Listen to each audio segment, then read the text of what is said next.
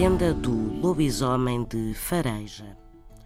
Conta-se em Fareja, no Conselho de Faf, que há muitos, muitos anos, uma jovem rapariga começou a acordar por volta da meia-noite e em todas as noites de lua cheia com o estranho barulho de um galope.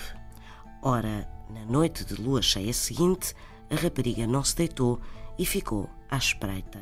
Chegada à meia-noite, viu surgir um cavalo a galope, montado pelo que parecia ser um lobisomem.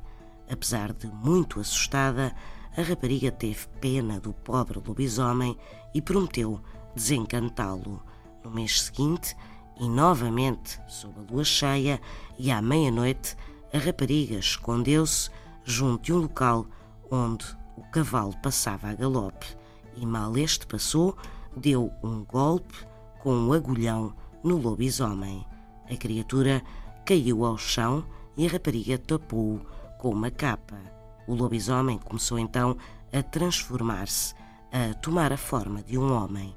Tinha sido desencantado e reza a lenda que, desde esse dia, o homem que tinha sido o lobisomem começou a deixar todos os meses, à porta da rapariga, que o desencantou, duas sacas cheias de centeio, a paga pelo desencantamento. São histórias assim mesmo.